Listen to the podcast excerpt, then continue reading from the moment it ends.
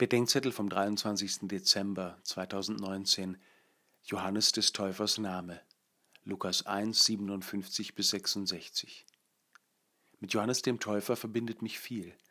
Meine Gemeinschaft, der Malteserorden, hat ihn seit den Tagen im Hospital in Jerusalem als Patron. Und an seinem Geburtsfest im Jahr 2000 wurde ich zum Priester geweiht. Das Leben des Täufers lässt mich nicht in Ruhe. Als ich meine Berufung zu hören begann, traf mich seine bange Frage ins Herz, ob Jesus der von Gott Verheißene ist oder ich auf einen anderen warten muss. Sein strenges Drängen, mich zum Ankommen der Liebe Christi bei mir und meinen Nächsten zu bekehren, spürt meine Verhärtungen auf. Mein Herz rührt sein Dienst als Trauzeuge der Welt, der sein Leben gibt, damit Bräutigam und Braut, Gott und sein Volk zueinander finden und dann doch selbst bei der Hochzeit draußen vor der Tür bleibt.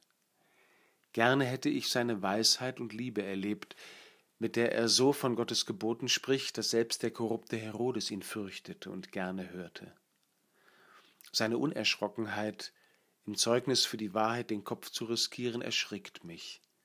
Dass er ihn wegen der Weinlaune eines unterleibgesteuerten Tyrannen verliert, macht mich sprachlos. Jetzt, kurz vor Weihnachten, werden uns die Bilder um die Geburt des Täufers herum gezeigt. Sie sind die entscheidenden Vorzeichen für mein Verständnis seiner herben Botschaft und ihrer Wirkung auf mein Leben. Schon im Leib der Mutter hüpft er vor Freude, weil der Erwartete da und die Liebe Gottes ein Kind wie er geworden ist. Und er bekommt den neuen, in der Familie noch nicht dagewesenen Namen wie eine Überschrift über sein Leben und seine Botschaft Johannes, Gott hat Gnade erwiesen.